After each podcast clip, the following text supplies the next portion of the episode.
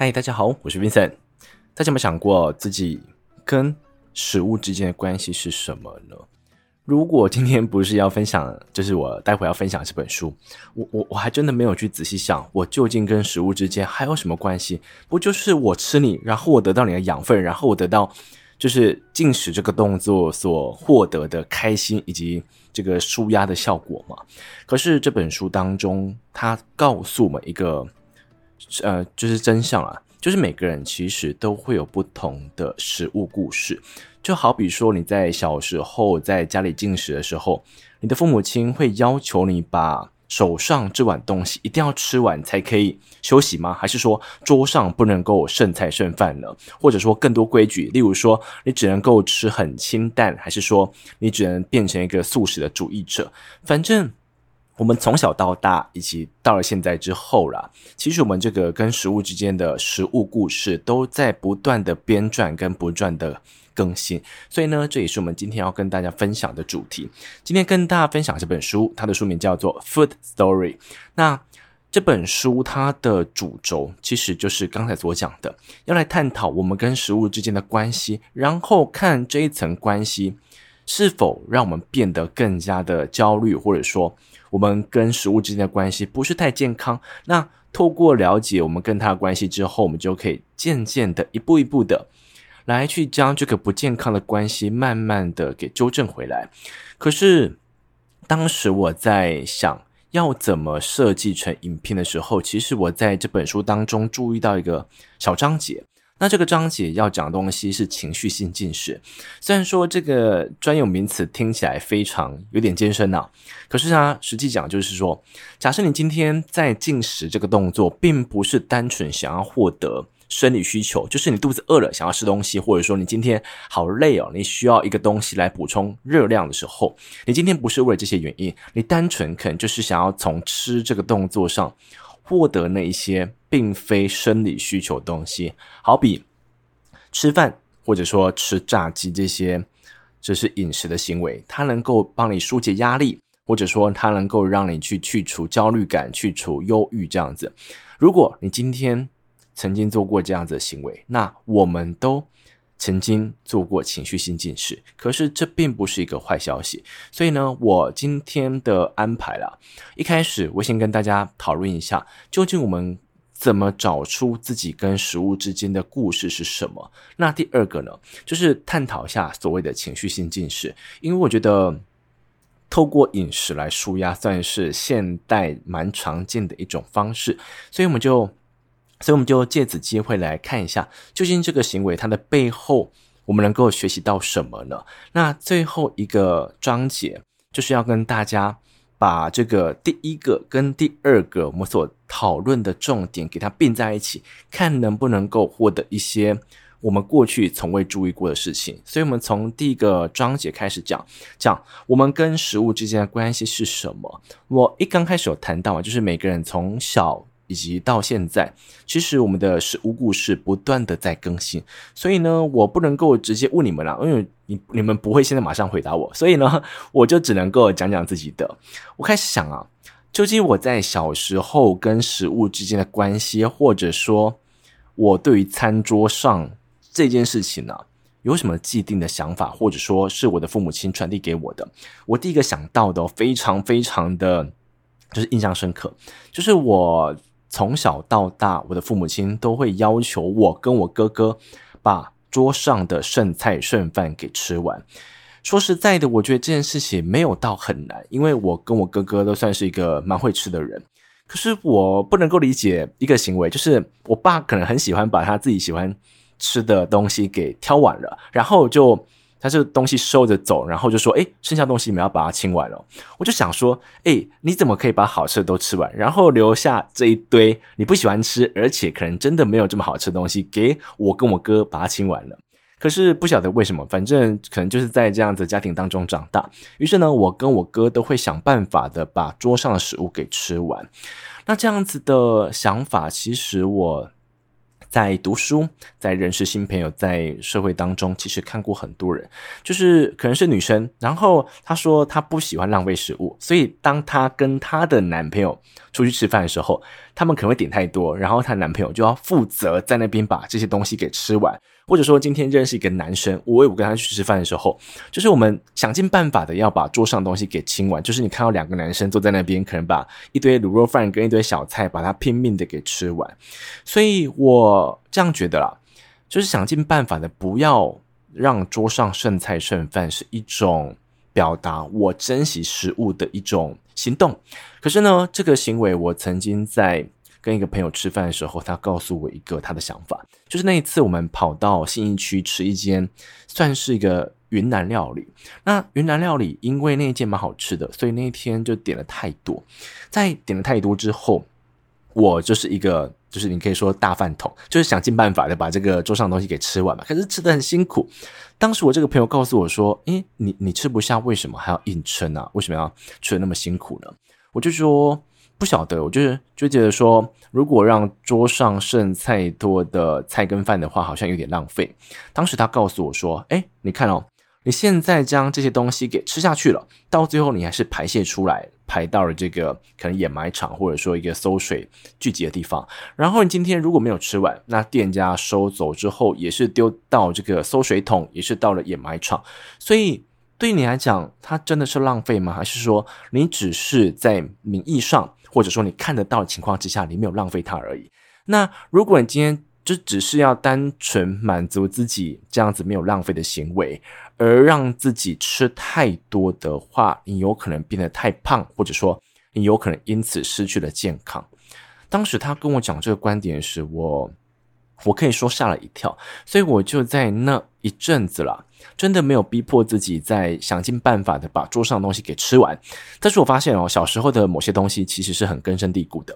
就是我可能过了那一阵子之后，就是吃东西时还是想尽办法的把桌上东西给吃完了，就是我还是忍不，就是没办法忍受我今天离开桌位之前东西是还有剩的，所以呢，这是我跟食物的第一层关系，我不能够让桌上剩东西。那第二个呢？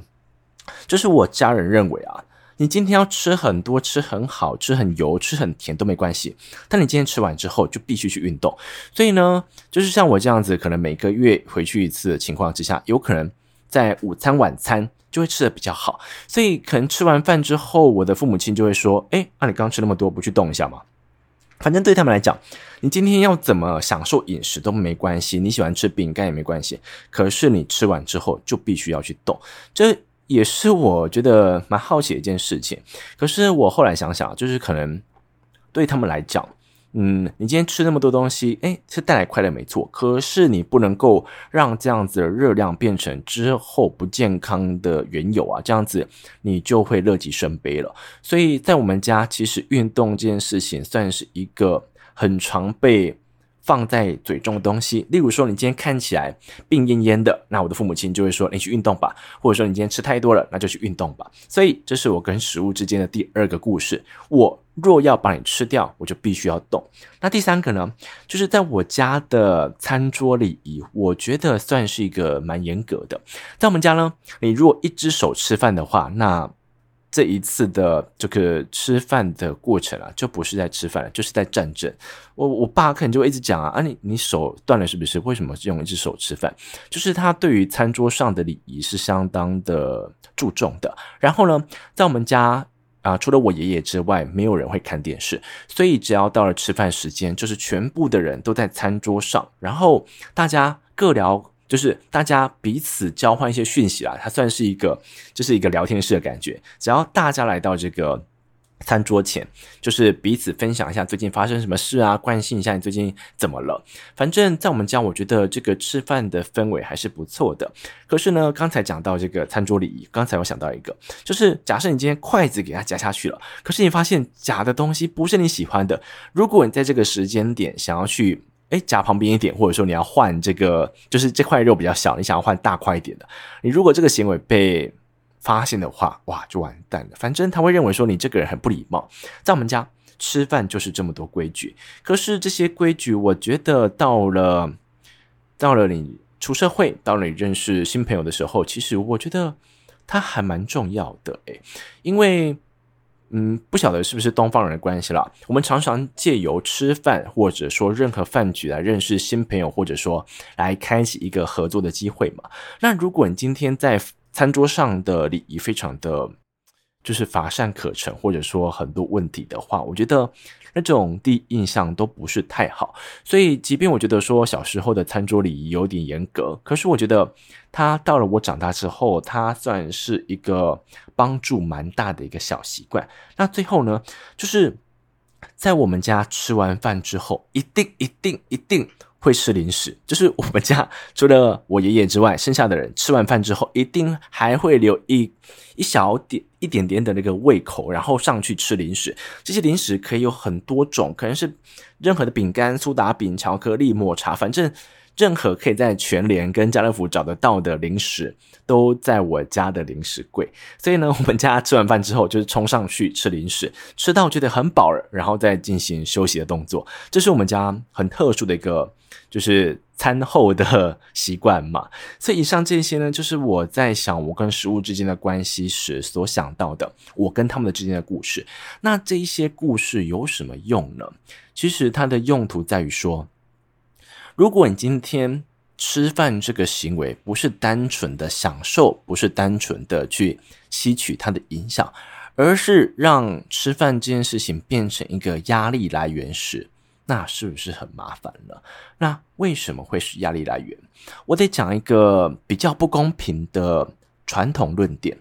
在传统价值观的观点之上了。大家都会认为说，女生不能够太胖，女生必须保持一个很纤细的身材。当然，我觉得有些女生，诶，她觉得说我有自己的身体自主权，所以她不想要去干涉这一个大家对她的观感。可是，我想大部分的人都离不开社会的价值观。于是呢，当一个女生今天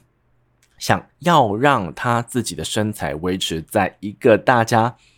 满意。或者说大家不会对他就是挑三拣四的程度之下，他可能就必须进行所谓的节食，或者说他可能不能每次想要吃这个东西就去吃这个东西。那当这样子的想法出现时哦，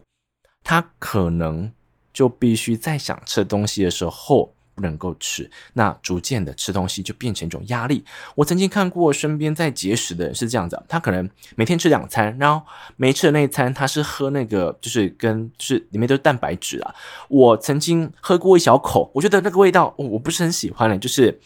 我觉得不是食物的味道。可是他每天早上就是会喝一杯那个东西，据说那个很有饱足感。然后午餐跟晚餐他也是。非常早就吃了，他说这样子比较不容易胖，那他就是坚持这样子做好几年，所以才有办法将他的身形维持在一个就是公众的标准之上，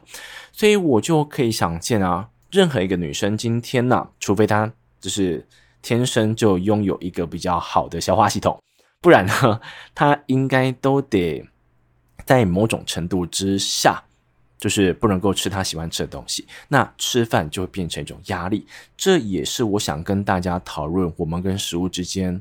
的故事的原因。因为我们可以想一下，你今天为什么会有这个饮食习惯？为什么？诶，可能你从家里学到说女生不能够吃太多，或者说你从家里学到这个东西要多吃一点，这个东西少吃一点，或者说反正任何的条条规规，你可能从小到大，你你吸收了。然后你内化了，但是你从来没有想过为什么你要这么做。我们就可以从这个回想的过程当中，慢慢的去想一下，这个东西真的是你想要的吗？就是你真的想要吃的那么辛苦，就为了瘦一点的身材，或者说你一定要让吃饭这件事情不能够单纯是个享受，你一定要让它变得非常的辛苦嘛？让你每次跟朋友出去聚餐时，你都认为那是个压力。可能渐渐的，你就不想要出去聚餐了，因为你认为说这个行为会让你容易变胖，所以渐呃，所以久而久之，你的人际关系可能会跟着下跌。这样子，我怎么想啊，都认为它不是一个太好的结果。所以呢，我得把第一个重点在这边做个暂停。我们我们得先谈到第二个，就是所谓的情绪性进食。情绪性进食呢，刚才有简单介绍。假设我们今天不是为了生理需求而采用这个进食手段的话，那我们今天可能就是在进行所谓的情绪性进食，就像是有可能你在周五下班之后，你在晚餐可能会买一个比较大分量的晚餐，你可能会吃的比较辣，吃的比较重口味，或者说你在周六周日哦，可能睡到饱了之后，你起来就喜欢吃一个甜的蛋糕，或者说吃一个你在周间不敢吃的东西。我认为这一些情绪性进食都没有到很严重，因为它变成一种犒赏的感觉，让你觉得说，哎呦，我辛苦一个礼拜，我终于下班了，我终于在过周六周日了，这个东西是我必须拿到的。我认为说，在生活当中拿到一些小奖赏是有办法有助于我们继续滚动下去的。用“滚动”这个词好像有点好笑，那不管了，就是我们今天既有这些奖赏，我们能够继续的往前走。可是，当这个情绪性进食来到一个比较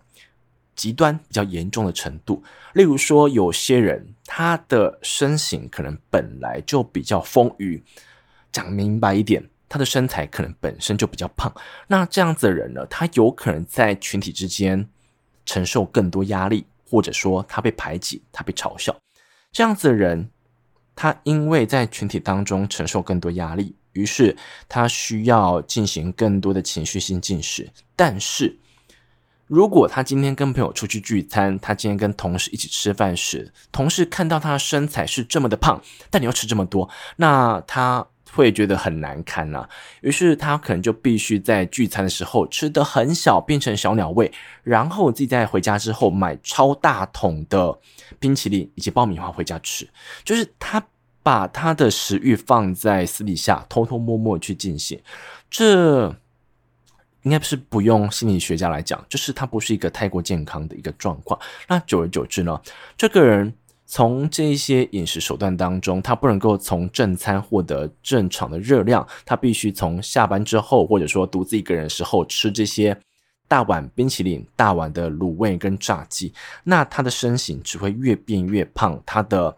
健康状况也会每况愈下，最后他这个情绪性进食的情况也会跟着更加频繁的出现，这就是情绪性进食它比较害人的地方了，所以呢，你会想说这本书是不是要来告诉我们，诶，情绪性进食可以透过很多方式来改善，或者说就叫你用意志力的方式控制自己，不要去进行所谓的情绪性进食。但是这本书的观点，我觉得非常特别哦。他告诉我们，假设你今天真的遇到一个难关，你可能被资遣了，或者说你今天被主管骂了，还是说你家的狗狗、猫猫生病了，还是任何家人，或者说。你周遭出现的一些难关，你现在就很想吃一顿大餐来改善现在的心情。拜托，拜托，拜托，现在马上去吃，不要讲那么多。你吃了之后也不要任何罪恶感，反正就尽情享受这个情绪性的进食，或者说明白一点讲，暴饮暴食来满足自己心中的匮乏感。可是，当你今天把这顿餐给吃完之后，你除了要想一下待会要喝哪一些饮料之外啊，你要想一下。究竟你今天从这一餐当中获得什么呢？关于这个，我觉得我这样问有点抽象，所以呢，我就只能够出卖我哥哥。我讲一下他的故事哦。我哥哥在几年之前，他自己创业了，那是他第一次创业。当时他这个创业的项目是在他还有一份正职工作的时候，是当成副业在进行。后来呢，他的正职工作他刚好也想换，然后他的副业的。就是生意蒸蒸日上，于是呢，他想说趁这个空档，我来拼一波。后来他就拿了一笔钱去进了货，开始继续贩售。可是呢，他的生意当然是没话讲。可是我发现我哥他的身材很像是吹气球，真的不是我在夸饰哦，就是我每一次看到他，他的脖子又长一点肉；我每次看到他，他的大腿又粗一点。反正你会。发现每一次看到他，就很像婴儿一样，不断的有身形上的变化。大概过了半年之后吧，我哥的就是身体上能够长肉的地方都已经长满肉了。可是你知道，在这个情况之下，我跟我妈都不敢讲太多，因为我觉得一个已经长胖的人，一个变胖的人，他对于自己的身形应该比任何人都更了解。嗯，身为旁观者的我跟我妈，如果在这个时间点还去告诉他说，你吃那么胖搞什么啊？我觉得那会给他一个莫名的压力，也会造成一个比较不和谐的感觉，所以我们只能够旁敲侧击，就不敢直接告诉他。可是呢，大概过了好几个月吧，我哥渐渐意识到他这样子吃下去是不行的时候，他有一次就告诉我跟我妈说啊，他会变胖是因为他借由吃东西这个行为来满足他心中的不确定感，因为呢，他现在自己当老板，自己要创业嘛。所以他必须承受所有的成本，他必须去承受这个起起伏伏的，就是生意的好跟坏，这些东西都是过去他在别人的公司底下工作时是不需要去顾虑的，而现在他必须面对这么多的不确定性，这。会让他想要找一个东西来抚慰自己的心灵，那这个东西就是吃饭。所以呢，他早上吃完之后，他会在十点、十一点的时候再吃一个点心，然后午餐继续吃，下午再来一个下午茶。吃完晚餐之后，晚上再来一个宵夜。这样子的吃饭方式哦，我觉得比一个就是坐月子的女生吃的还多。所以呢，我觉得他会变胖真的是不出意外。可是我也蛮庆幸他自己有发现到这一点，他后续进行很多改善。但我必须讲一个很真实的答案哦，真的减肥非常困难，因为我看我哥有时候哇，为了减肥，他可能吃鹰嘴豆，他可能吃鸡胸肉，他可能节食运动这样子，可是要瘦掉一公斤，哇，那个。辛苦的感觉真的是我从旁观者的角度看了都觉得非常辛苦，所以呢，再次告诫大家，吃东西的时候真的要小心一点。那再回到刚才的问题上，我们刚才不是有谈到吗？你今天可以去进行情绪性进食，没错，但你要想一下，这个东西到底这个行为啊，究竟带给你怎样的东西？对于我哥的情况来讲，他当时的进食行为带给他确定感，他认为说，你看哦。我对于成本、对于生意是没办法掌握的，但我现在有办法掌握我的饱足感，掌握这些食物，所以食物对他来讲有另外一层的含义。那我想问你，当你今天在周五下班、周六下班之后，你买了一大坨的东西回家吃的时候，你除了爽，你除了舒压之外，有没有更深一层的焦虑呢？我讲一个很常在电影当中出现的情景哦。就是一个人，他今天可能失去了他的另一半，可能分手，或者说任何的，就是命运中的多舛，于是他失去了另外一半。那电影很喜欢拍这样一个人去买了一大桶的炸鸡，在家里把它啃完。所以我可以这样推估，有时候我们在面对寂寞，或者说人际关系出现问题的时候，透过吃能够稍微安抚一下我们的情绪。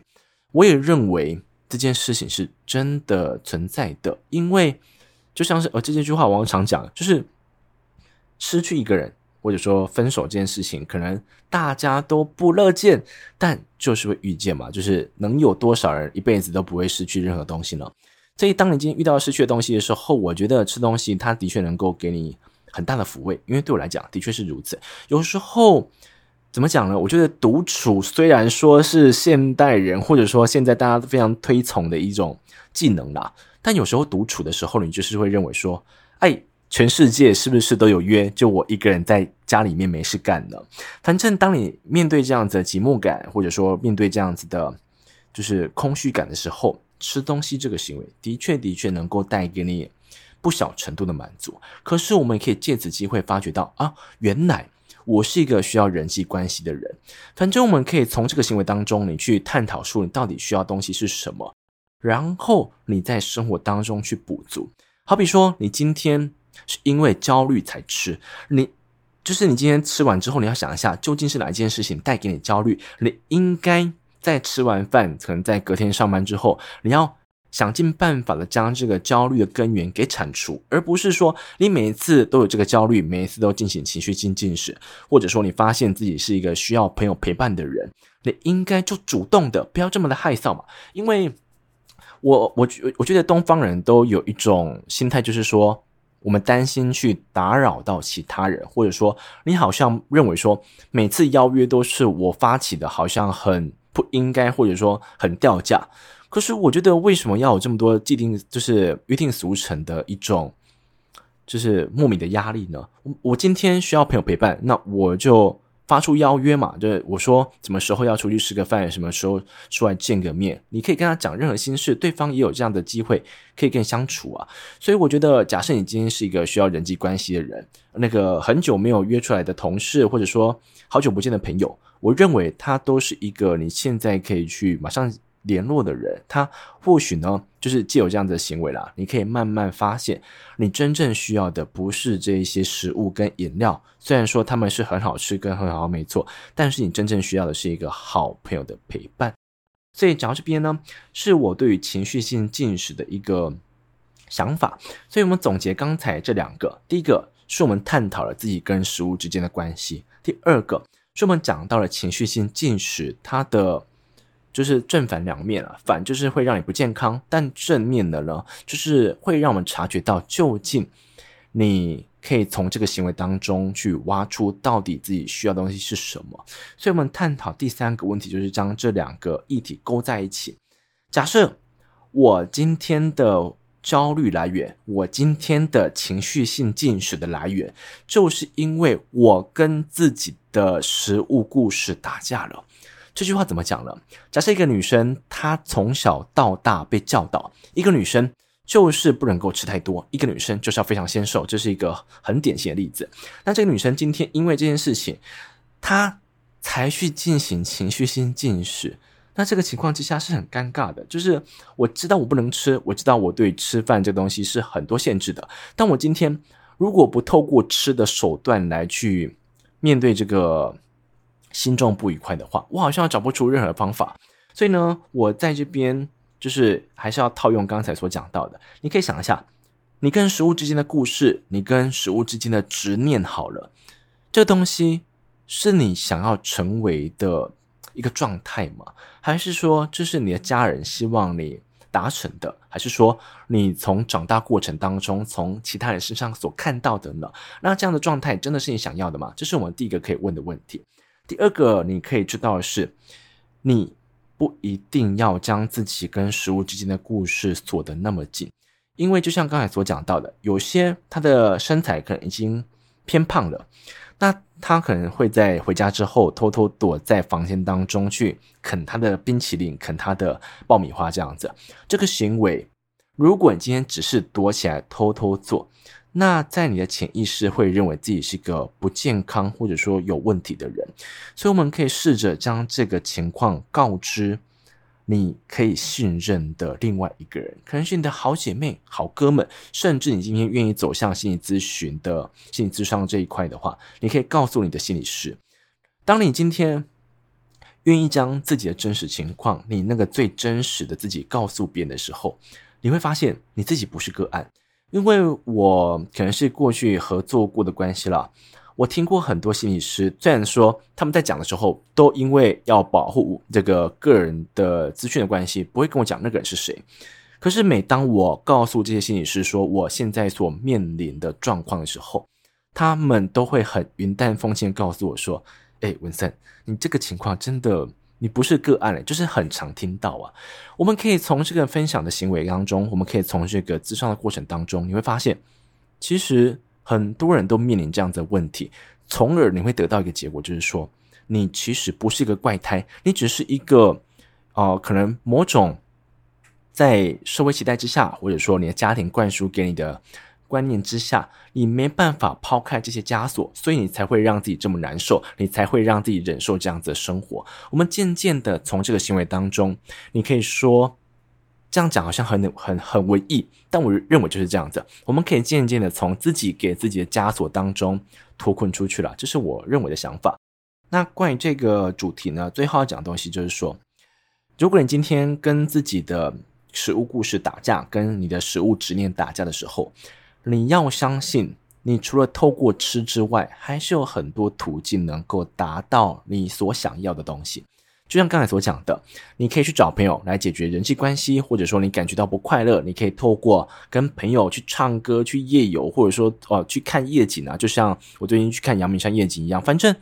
你可以跟朋友一起去哦 shopping，你可以跟朋友一起去做任何事情。我们透过这些行为。来获得人际上的就是情感连接，还是说你今天就是焦虑？那要解决焦虑有太多方式了，你可以透过运动，你可以透过晒太阳，你可以透过参加任何还不错的团体活动，我们都可以从这个行为当中来让自己的焦虑所缓解。因为这东西已经陈腔滥调，但是我还得讲，我觉得人就是一个算是群体性的动物，虽然说我们可以很长时间的进行独处，但有时候我们还是得透过外界刺激来让自己稍微充电一下。所以呢，假设你今天感觉到忧虑、焦虑的话，我认为你参加一个有意义的活动，或者说参加一个算是有帮助的团体啦，都能够很有效的帮助你解决这个问题。所以关于这本书，我所整理的想跟大家分享的东西就讨论到这边。紧接着呢，来到我的分享时间。之前已经好长一阵子，我都。怎么讲？偷懒，我都跟大家分享歌曲啊。那今天要跟大家分享的是电影。这个电影呢，是有一次我跟一个好朋友，他跟我讲，他最近跟他的另外一半在看那个王家卫的电影。那王家卫电影他看了很多部，可其中一部呢，他跟他的另外一半看到吵架。这一部是什么？是王家卫的《重庆森林》，当中是有几个大咖：金城武、那个林青霞，还有那个梁朝伟。跟王菲哦，这几个这四个名字爆出来都吓死人了。那这部电影为什么会让我的朋友跟他另外一半看到吵架了？是因为我朋友认为说金城武在戏中的表现就是一个恐怖情恐怖情人的感觉，可是他另外一半认为说那哪是恐怖情人啊？那只是一个他很难忘掉一个人的表现而已。反正他们就是为了当中在爱情里面的种种的一些小细节跟小思维。所以他们产生了一些沟通上的碰撞，虽然说这件事情没有吵很久啊，但是就是让他们产生了口角。喂，我听到他们两个产生口角之后，我就说：“诶，这部电影我要来看一下，我要当你们的公平这样子。”后来我就把这部电影给看完了。我认为这部电影它有意思的地方在于，在于说王家卫导演用一个非常具象化的方式来去表明一个人在爱情当中的思念。跟爱慕，我这样讲好文艺哦。虽然说王家卫的电影就是以文艺为著称，可是我为什么会这样觉得呢？我这样稍稍讲，应该不会破梗才对。就是金城武会在电影当中不断的有讲电话的画面，那这个画面，我认为王家卫实际想要表达，并不是我真的去打电话这件事情，不断的去就是联络我的前任的。周遭的人，这是这个行为并不是重点，而是他想要表达是一个人对于前任恋人的一个思念。那在另外一段故事是由梁朝伟所演的，我们可以看到王菲在剧中的表现，你会认为说，哦，天哪，这个行为在现在应该会被以什么跟骚法给抓起来。可是我觉得王家卫导演也不是真的想要去表达这件事情，而是在讲一个人如果今天暗恋一个人的时候。究竟在他的小心思，在他的脑海里，会是一个怎么样的运转方式？反正他只是把一个人的感情面拉出来，变成一个行为，但真正想表达并不是行为，而是一种思绪。这是我自己的解读。所以说，你看完之后认为说，文森你在鬼扯什么？就是我看完《重庆森林》明明不是这样子。那大家可以去上网搜寻一下这部电影，再把这部非常经典的作品看过一次。那。我在把这部电影看完之后，我就去跑去跟一个我身边的也是做导演工作的朋友说王家卫的电影。那我这朋友告诉我说，你在看王导演的电影之前，你要有心理准备，因为他是一个得奖无数，可是他同时代表着他的个人风格相当鲜明。你可能看过他的《阿飞正传》，你可能看过他更多。著名的作品，就会发现他在拍摄一个故事的时候，或者说拍摄一个画面时，有时候可能会用一个非水平线，或者说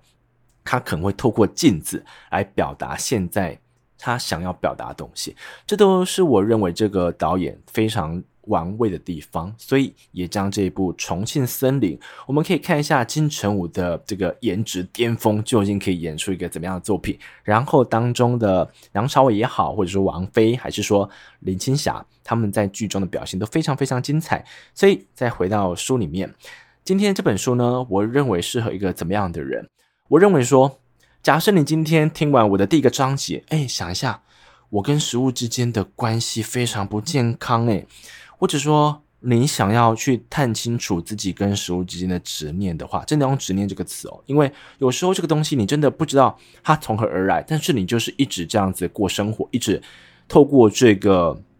你可以透过这个规范或者说这个条件之下在饮食的话，我认为你可以透过这本书来更了解你跟食物之间的关系。那第二种呢？好吧，我好像想不到第二种了，那我就不瞎掰了。那关于今天分享呢，就讲到这边，谢谢你们。